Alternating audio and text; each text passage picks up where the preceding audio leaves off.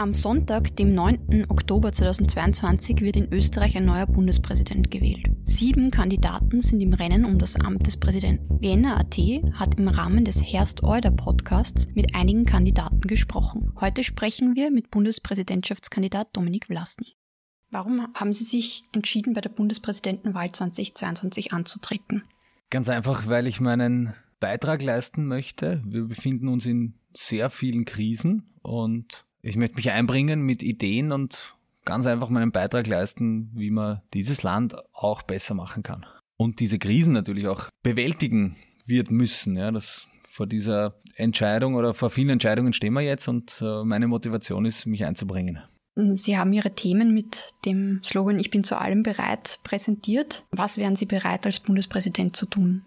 Ich bin bereit, als unabhängiger Mensch, der ich bin, weiterhin meine Werte zu vertreten. Ich bin bereit, den, den Job auszufüllen mit der gebotenen Seriosität, die damit einhergeht. Ich bin bereit, alle repräsentativen Aufgaben, die damit auch verbunden sind, zu bewältigen. Die Angst habe ich nicht, dass das nicht gelingt, weil ich seit 20 Jahren als tourender Musiker in der Weltgeschichte herumfahre und da Menschen aus allen Ecken dieser Welt treffe. Ich bin aber vor allem, und das verknüpfe ich viel eher mit der Würde des Amtes, für seine Werte einzustehen und wenn in dem Land, wo ein Unrecht passiert, das auch deutlich zu benennen. Stichwort Seriosität. Sie sind in letzter Zeit etwas staatstragender als sonst aufgetreten, haben die Lederjacke gegen den Anzug getauscht. Denken Sie, dass Ihnen der Spagat zwischen Volksnähe und Repräsentationsfigur gelingt? Ja, das glaube ich sehr wohl, weil alle, die meine mein Aussehen, sei es jetzt von der von einer zerrissenen Hosen über manchmal Lederjacke, manchmal ein Hemd bis hin zu uh, der ist tätowiert, ansprechen, das basiert auf einem sehr oberflächlichen Niveau. Ich bin der Meinung, dass es relativ wurscht sein sollte, was man anhat und ob man tätowiert ist oder ein Nosenring oder irgendwas im Ohrwaschel stecken hat. Das ist für mich nicht der Gradmesser darüber, wie seriös einem Person seine Themen und Inhalte darbringt oder was er macht oder was sie macht. Ja, das ist eigentlich, das ist alles zweitrangig, das sind Oberflächlichkeiten. Ja. Mir geht es eher darum, äh, an meinen Daten gemessen zu werden und das, was ich mache und wie das die Leute einschätzen. Und deswegen ist es für mich auch kein Spagat in Wirklichkeit, ja, sondern ich bin einfach ich. Der ist manchmal ein bisschen humoriger, der ist manchmal ein bisschen ernster. Das, das ist so wie jeder Mensch, da gibt's kein Schwarz-Weiß für mich. Das driftet manchmal in eben ins Satirische, aber dann auch ins, ins Bitterernste. Und deswegen empfinde ich das nicht als Spagat eigentlich. Sie sind doch der jüngste Kandidat, der jemals bei einer Bundespräsidentenwahl angetreten ist. Verunsichert Sie das? Gibt ganz wenig Dinge, die mich wirklich verunsichern. Es bestätigt mich eher dadurch, dass genau diese Kandidatur für dieses Amt das Richtige ist, weil ich der Meinung bin, das sollte ein unabhängiger Präsident sein, frei von parteipolitischen Querelen und frei von eventuellen Geldgebern, die dahinter stehen, ja, weil so ein Wahlkampf kostet natürlich ein bisschen was. Das bestätigt mich eher viel mehr und ich finde auch nicht, dass Alter in Wahrheit irgendwas mit der Kompetenz zu tun hat. Alter hat maximal mit Erfahrung was zu tun, aber ich habe schon in vielen verschiedenen Bereichen unseres Lebens entweder gearbeitet oder mich darin betätigt und das ist genau diese Vielfalt, glaube ich, die das die Grund Kompetenz oder sagen wir mal die, äh, die Grundeignung, die, die da gefordert ist, die ich mitbringe. Und Alter ist, ist eigentlich nur eine Zahl. Ja. Es gibt Leute, die sind kompetent und jung. Es gibt Leute, die sind kompetent und alt. Es gibt aber auch Leute, die sind inkompetent und jung und manche werden Zeit ihres Lebens nicht kompetent. Ja. Also das ist eher so eigentlich wieder ein bisschen eine Oberflächlichkeit. Mir ist in Wahrheit wurscht, wie alt wer ist, wenn er mit, wenn er aufrichtig und mit Herz, Hirn und Anstand solche Dinge erledigt. Sie haben vorher die Wahlkampfkosten angesprochen. Wie finanzieren Sie Ihren Wahlkampf? Ja, die Bierpartei unterstützt und finanziert meine Kampagne. Die Bierpartei finanziert sich vorrangig aus Mitgliedsbeiträgen. Wir feiern jetzt das tausendste Mitglied in der Bierpartei innerhalb kürzester Zeit. Und ich verkaufe Unterstützerboxen, wo die Leute ein Leiberl kriegen, ein Wasser und ein persönliches Dankeschreiben. Das kostet 50 Euro und da kriegt man was dafür und so unterstützt man die Kampagne. Aber sonst einen Geldgeber oder politische Parteien, die da Geld einzahlen, das habe ich natürlich nicht. Aber das will ich auch nicht, ja, weil wer gibt da wirklich Geld und erwartet sich nachher nichts dafür? Also mich würde auch sehr interessieren, was sich der Herr Stronach davon erwartet, wenn er ihm Herrn Valentin so viel Geld gibt. Was ist dann wirklich die Konsequenz daraus? Das ist eine berechtigte Frage. Und durch Spenden, wie viel Geld kommt da zusammen für so eine Kampagne? Ich habe Kleinstspender, Es steht auf der Bierpartei Homepage auch, die Leute können, gib uns ein Bier aus und das, der Großteil der Beiträge, die, die da gespendet werden, befinden sich genau in dieser Range, was ein Bier kostet. Das war auch so gedacht und all das muss ich aber genauso wie alle anderen politischen Parteien transparent an den Rechnungshof melden mit unabhängigen Wirtschaftsprüfern. Das kostet der Bierpartei unfassbar viel Geld, aber so ist das Gesetz und demnach verhalte ich mich auch. Gibt es eine genaue Zahl, wie hoch eure Wahlkampfkosten sind? Wir kochen auf kleinster Flamme, ja. Also wenn man jetzt zum Beispiel die Kampagne hernimmt, die ich auf der Maria-Hilfer-Straße aufgestellt habe, die neuen Dreieckständer, da kostet ein Dreieckständer Abgaben an die Gemeinde Wien, ich glaube 24 Euro. Einer. Jetzt kann man sich ungefähr ausrechnen, was für Budgets notwendig sind, um das ganze Land zuzupflastern. Mal abgesehen davon, dass ich es falsch finde, ja, weil der Mehrwert für die Bevölkerung ist ein sehr geringer und deswegen habe ich genau diesen Weg gewählt. Wenn ich was mache, dann muss es überlegt sein und, und mit einer gewissen Kreativität natürlich, ja, weil das ist, erfordert natürlich auch kreatives Potenzial, dass man auf die Idee kommt, nur neun zu verwenden und die wirklich mit, mit Inhalten äh, zu füllen, die einfach wichtig sind. Und diese Inhaltslehre in diesen Kampagnen, die ödet mich auch schon lange Zeit an. Deswegen auch eher auf Online-Kampagnen gesetzt? Na, nicht nur deswegen, ja. Unser ganzes Leben spielt sich ja online ab. Ich erkenne den Sinn nicht, jetzt irgendwo Inserate in, in Printmedien zu schalten ich bin schon lange im Internet aktiv äh, auf verschiedensten Plattformen mit verschiedensten Profilen und das ist auch das, was ich gut kann und das ist auch das, wo ich in Wahrheit die meiste äh, Reichweite draus kriege und das sieht man auch immer wieder in in Analysen, wenn dann Leute sich anschauen, okay, wer, wer kommt wirklich weit im Internet, da hänge ich eigentlich immer alle ab. Im Moment gibt's auch den Herrn Groß, der halt mit anderen Inhalten die Leute zum, zur Interaktion bringt. Auch Inhalte, die in Wahrheit mit der Kampagne jetzt nicht so viel zu tun haben. Zu den Inhalten Ihre Wahlkampfthemen sind unter anderem die Einhaltung der Klimaziele, ein Preisdeckel statt einer Einmalzahlung, eine menschliche Asylpolitik, ein Schulfach Medienkompetenz und Ausbildungsplätze im Gesundheitsbereich. Wie unterscheiden Sie sich da vom amtierenden Bundespräsidenten Alexander van der Bellen?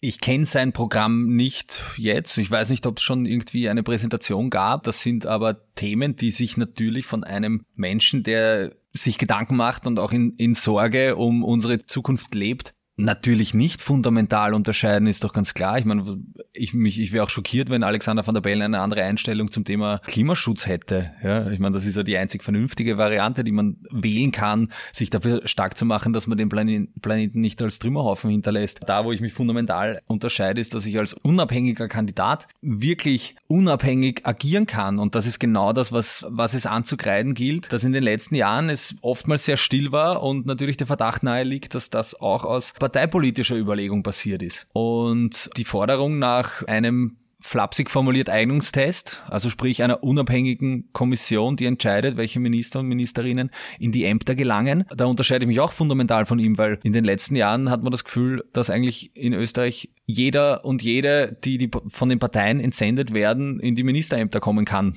Das ist was, wo es eine, eine ganz klare Unterscheidung gibt. Und das, wo, was ich auch jetzt eigentlich vermisse, ist, sind die klaren Worte und die Vermittlung der Werte, wenn, wo, was aus dem Ruder läuft und ein Unrecht passiert. Das ist das positive Auslegen des Amtes, mein Amtsverständnis. Ich greife Ihre nächste Frage vorweg, weil die wäre wahrscheinlich jetzt kommen. Mein Amtsverständnis davon ist, dass Amt des Bundespräsidenten sehr viel hergibt. Es ist nicht nur ein repräsentatives Amt, sondern es hat, die, die Worte des Präsidenten haben in der Bevölkerung sehr viel Gewicht. Und das muss man nutzen, um eine moralische Richtschnur zu sein und den Leuten zu vermitteln, das geht sich aus und das geht sich nicht aus. Weil es ja auch nicht sehr leicht ist, als Bundespräsident eine Minister-Einstiegsprüfung zu machen oder ähm, Gesetze zu ändern. Nein, das ist auch nicht seine Aufgabe. Es ist auch nicht seine Aufgabe, äh, Wahlergebnisse umzudrehen. Aber es ist seine Aufgabe, sich anzusehen, ob die Leute, die von den Parteien entsendet werden in die Ministerämter, die notwendige Eignung mitbringen. Und das ist genau das, was ich fordere. Genauso wie in jedem anderen Beruf in diesem Land muss man auch ein, ich habe es sehr profan als Eignungstest tituliert, ein unabhängiges Verfahren, ein transparentes Verfahren einer unabhängigen Kommission, die beurteilt, ob die Person geeignet ist. Das ist das Einzige, was ich fordere. Und ich, ich glaube nicht, dass das zu viel verlangt ist. Wenn man sich anschaut, mit welchen Aufgaben diese Leute dann vertraut werden, und man hört aber immer nur aus den Bundesländern, und das so die steirische ÖVP möchte die Frau Aschbacher dort sitzen haben. Das kann doch nicht die Eignung sein.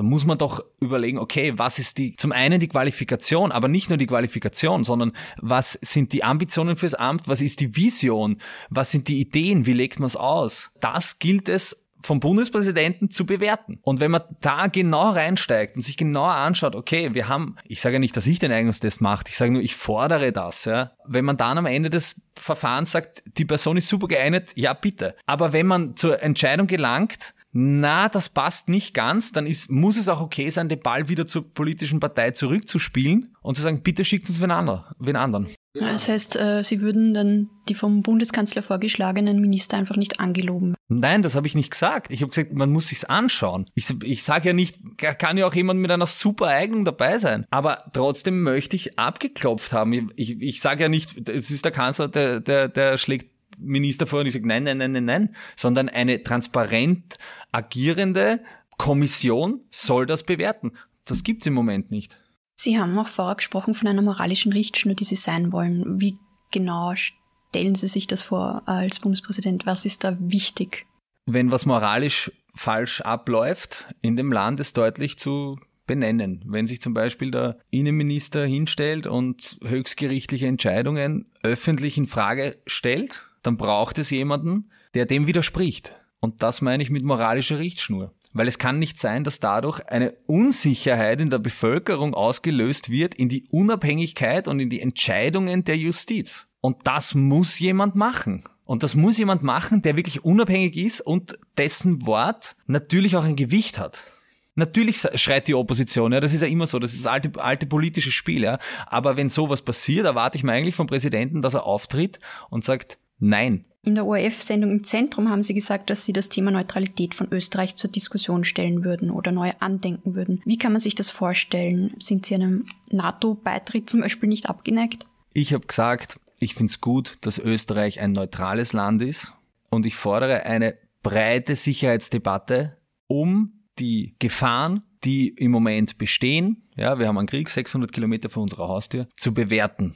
Ich habe weder die Neutralität per se in Frage gestellt, noch ist es die Aufgabe des Bundespräsidenten, einen NATO-Beitritt zu bewerten. Ja, es ist, wenn dann, eine Aufgabe der Bevölkerung, einen NATO-Beitritt zu bewerten, mal abgesehen davon, dass die ganze Diskussion sowieso völlig sinnbefreit ist, weil der NATO-Beitritt im Moment auch nicht zur Debatte steht, weil der Beitrag eines Landes zur NATO die Wehrfähigkeit der NATO erhöhen müsste und das könnte Österreich im Moment gar nicht. Ja. Das sagen mir meine Sicherheitsberater, die ich habe. Und das sind hochgeschätzte Kollegen, die sich da wirklich gut auskennen. Auf der, deren Wort verlasse ich mich und deswegen sage ich, das steht auch überhaupt nicht zur Frage. Das, was ich aber sehr wohl in Frage stelle, ist, ist das Bundesheer überhaupt einsatzbereit? Was sind die Gefahrenlagen? Hat man sich angeschaut, welche Eskalationsstufen passieren können? Das Bundesheer ist ein sehr stiefmütterlich behandeltes, behandelte Institution in Österreich und ich verstehe auch nicht, warum Bundes, warum Grundwehrdiener die Streif reparieren müssen. Ich fordere einfach, und das sage ich als Pazifist, schauen wir uns an, wie ist die Sicherheitslage, vielleicht sogar mit Experten aus dem Ausland, weil anscheinend in Österreich ist das politisch sehr verfahren und am Ende des Tages wird man zu einer Einsicht gelangen, wie viel Budget ist notwendig fürs Bundesheer und mit, an welche Reformen muss man es knüpfen. Prinzipiell, ich kann es nur noch mal wiederholen, ich finde es gut, dass Österreich ein neutrales Land ist. Ja, das ist, steht außer Frage. Und auch der NATO-Beitritt ist, ist nicht vom Bundespräsidenten per se zu bewerten. Und ich finde es eigentlich total verkehrt, dass das die Eingangsfrage in so einer Diskussionssendung ist. Also das heißt Neutralität im Sinne vom Ausbau von, vom Bundesheer? Naja, wir haben viel Budget fürs Heer. Es kostet uns sehr viel Geld. Aber die einhellige Meinung von Experten ist, wir würden gerade mal aus der Kaserne rauskommen und dann funktioniert unser Gerät nicht mehr. Also ist die Frage, wie, an welche Reformen ist es zu knüpfen, um den neuen Anforderungen, die natürlich auch durch eine sich stetig verändernde Sicherheitslage in Europa auf einmal vorherrschend sind, wie können wir das bewerkstelligen? Und das ist, da ist eine Diskussion notwendig und die vermisse ich. Was viele schon als Angriff auf die Neutralität sehen, sind die Sanktionen gegen Russland. Die Neutralität hat mit den Sanktionen nichts zu tun. Das ist falsch. Das ist ein, ein alter Schmäh, der angewendet wird. Auch Walter Rosenkranz hat es in der Diskussion wieder wiederholt. Ich habe ihm widersprochen. Von Moderationsseite kam leider kein Widerspruch. Das eine hat mit dem anderen nichts zu tun. Die, die Sanktionen sind wirksam. Auch hier berufe, berufe ich mich auf die Expertenmeinung, die sagen, ja, die Sanktionen wirken. Ja, es dauert, bis Wirk ein Wirkmechanismus wirklich eintritt. Sie sind aber auch alternativlos. Ja, wir haben keine andere Möglichkeit und wir haben es da mit einem Angriffskrieg auf ein demokratisches Land in Europa zu tun. Das ist ganz einfach eigentlich. Ich verstehe nicht, wie man sich da nicht solidarisch mit einem Land, das angegriffen wird, erklären kann. Dann gibt es viele Argumentationen, die sagen würden, das geht uns nichts an. Österreich kann sich da abkapseln. Wie sehen Sie das? Wir haben einen fürchterlichen Krieg 600 Kilometer von uns entfernt. Wer der Meinung ist, dass uns das nichts angeht, ist ein Träumer oder ein Populist. Kann nicht glauben, dass diese Herrschaften nicht selbst verstehen, dass uns das sehr wohl was angeht, ob wir wollen oder nicht. Ob wir uns jetzt, das ist auf der Werteseite eine Frage der Solidarität mit einem bis dato friedlichen Nachbarland. Dem kann er sich entsagen, der Herr Rosenkranz, und sagen, okay, mich interessieren die Leute nicht, die dort sterben. Das ist ein moralisches Dilemma, in dem er steckt. Das, da will ich mich gar nicht einmengen, weil das ist nicht mein Problem. Aber auf der rein faktischen Seite zu glauben, dass uns das nicht tangiert, das ist eine Realitätsverweigerung oder Populismus, ich weiß nicht. Wahrscheinlich zweiteres. Nicht nur durch die Sanktionen, sondern durch viele andere Krisen ist auch zu einer Teuerung gekommen. Sie haben sich für den Preisdeckel ausgesprochen. Wie stellen Sie sich so etwas genau vor? Ja, es gab das Modell des WIFO-Chefs Felbermeier, das aber leider nicht so in dieser Art kam. Es ist nämlich nicht treffsicher. Ja. Ich hätte mir gewünscht, dass es ein dass wenn sowas erlassen wird, ja, man, man weiß jetzt, dass es nicht so ist, weil manche Leute zahlen jetzt weniger für den Strom als vorher. Das heißt, der, der Sparanreiz, und das ist sehr, sehr wichtig, dass wir jetzt Energie sparen, ja, weil sonst wird der Winter wirklich schwierig. Dieser Sparanreiz ist nicht gegeben. Man muss den Leuten jetzt helfen, ihre Energiekosten überhaupt tragen zu können im Winter und diese müssen sozial treffsicher sein. Es gab leider beim Aufsetzen des Deckels anscheinend kein Abklopfen auf wer ist wirklich bedürftig und ich trete dafür ein, dass man den Menschen, die es wirklich jetzt dringend notwendig brauchen, zuerst hilft und nicht mit mit dem Katapult Geld über die Bevölkerung verteilt, weil das werden wir uns jetzt vielleicht noch leisten können. Die Republik hat sehr tiefe Taschen, aber wer weiß, was 2023 ist, wer weiß, was 2024 sein wird, ja, und dann können wir uns vielleicht das alles nimmer leisten. Und da muss man halt genau schauen, wem hilft man jetzt. Ihre Schwerpunkte im Wahlkampf sind Menschen, Zukunft und Sicherheit. Was konkret kann man sich unter den drei Punkten vorstellen? Ich habe unter dem Punkt Menschen, also diese Überschrift gewählt, weil, soll nicht platt klingen, mir wirklich was an den Menschen liegt. Mir geht es da sehr viel um Solidarität. Und ich glaube, Solidarität, das wäre nicht so ein, wäre nicht so eine klare Überschrift wie Menschen gewesen. Deswegen habe ich mich für Menschen entschieden. Aber in Wahrheit kann man all diese Probleme, mit denen wir uns jetzt konfrontiert sehen, sehr viel auch als Solidaritätsproblem erkennen. Mir geht's, wenn man jetzt beginnt in der jüngeren Vergangenheit, die Corona-Pandemie war für mich immer eine Frage der Solidarität.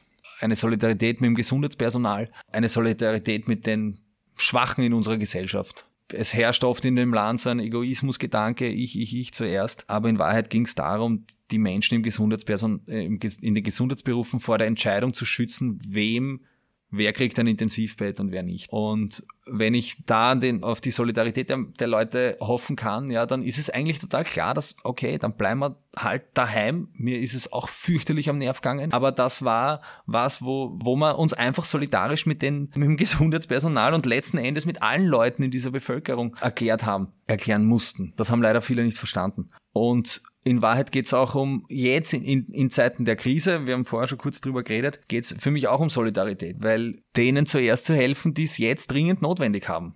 Das ist ein Akt der Solidarität, wo ich mir denke, okay, dann nehme ich mich zurück, aber wenn es jemand anderen dann mehr geholfen ist wie mir im Moment, dann ist es auch okay für mich. Das, das, das meine ich mit Menschen. Ja. Äh, Sicherheit ist das, was wir vorher schon beleuchtet haben, dass einfach eine grundlegende Sicherheitsdebatte her muss.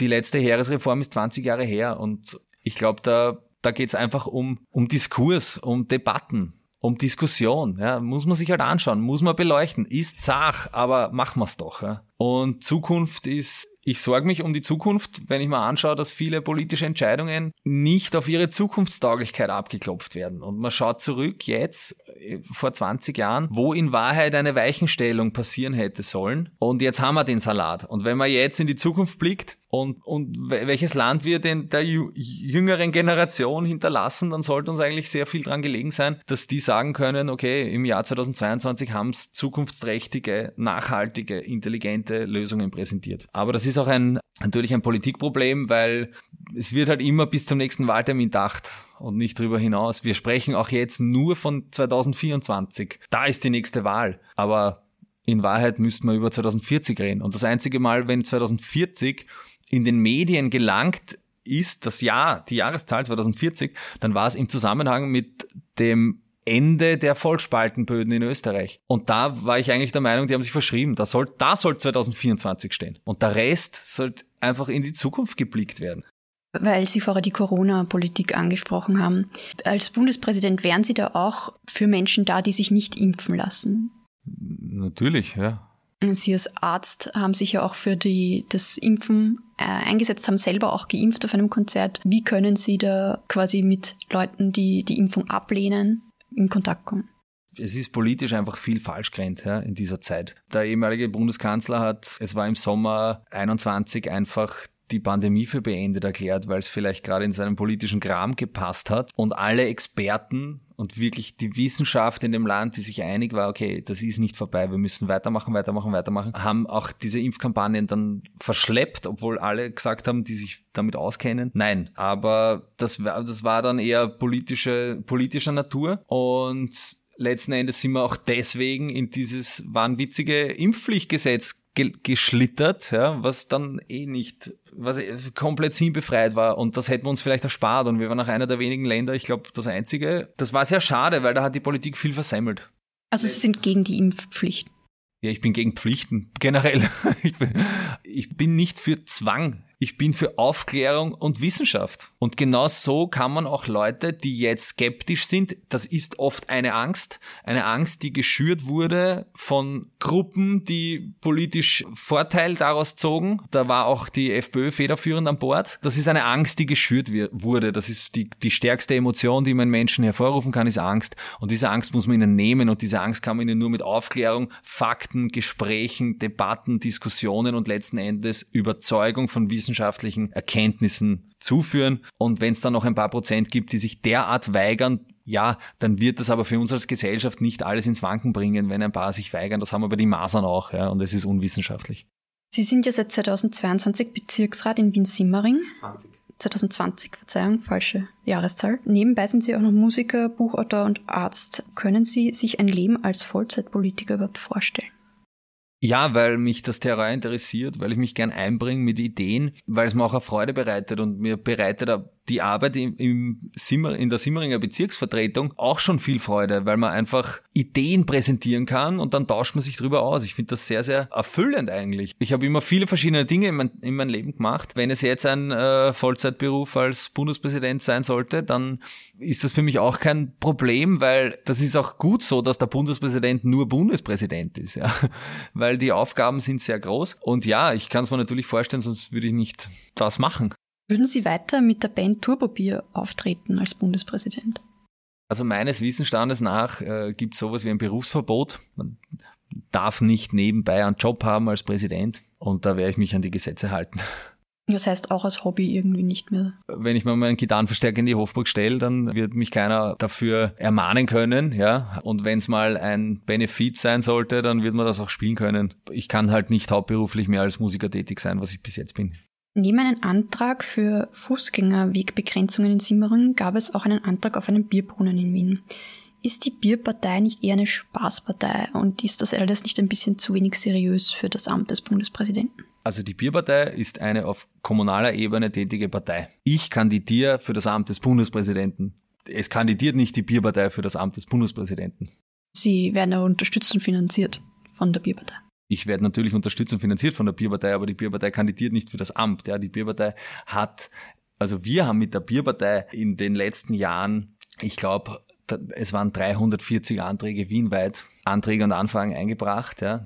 Zwei davon waren vielleicht ein bisschen humoriger, ja, das war der Bierbrunnen und das andere war die Verbannung von Biermischgetränken von zwei von 340. Ich habe in meiner Zeit im Simmeringer Bezirksparlament auch viele Anträge von anderen politischen Parteien gelesen, die waren deutlich lustiger als meine. Nur sie haben es nicht gewusst.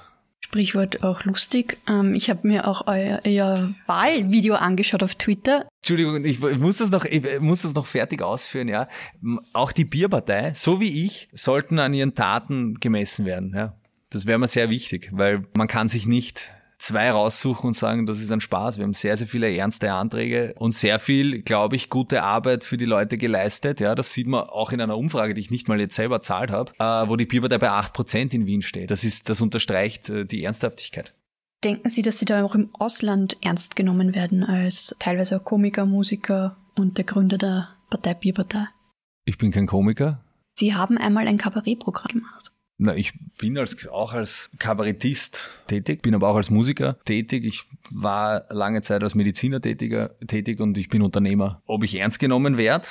Ich werde seit Jahren als Musiker im In- und Ausland ernst genommen. Wenn Sie zu Ihrer Rechten schauen, da steht zweimal der wichtigste österreichische Musikpreis. Und als Bundespräsident werden Sie auch ernst genommen werden? Davon gehe ich aus, weil ich allen Menschen, die ich mein Leben lang schon treffe, mit dem notwendigen Respekt und auf Augenhöhe begegne. Ich sehe keinen Grund, warum man mich nicht ernst nehmen soll. Wen würden Sie als Bundespräsident als erstes in Österreich empfangen oder begrüßen? Also prinzipiell wäre es mir mal wichtig, alle politischen Entscheidungsträger und Trägerinnen in diesem Land in der Hofburg begrüßen zu können, weil das sind die direkten Leute, mit denen man dann auch zu tun hat. Und da kenne ich viele auch noch nicht. Bei manchen ist vielleicht auch angenehm, sie noch nicht kennengelernt zu haben, aber bei manchen ist es, glaube ich, auch sehr wichtig, dass man sich mal kennenlernt, um dann unverzüglich mit der Arbeit für die Menschen in dem Land zu beginnen. Internationale Delegationen, denke ich, wäre es mal wichtig, die unmittelbaren Nachbarländer äh, entweder zu besuchen oder einzuladen. Das ist auch was, was ich mein ganzes Leben lang schon mache, nämlich äh, in den, im angrenzenden Ausland unterwegs zu sein und ob ich jetzt als Musiker da bin oder als Staatspräsident, macht für mich wie ich schon vorher gesagt habe, keinen Unterschied, weil wenn ich es schaffe, einem Punkrock-Fan auf einem Festival mit dem notwendigen Respekt zu begegnen, dann gelingt es erst recht bei einem Staatspräsidenten.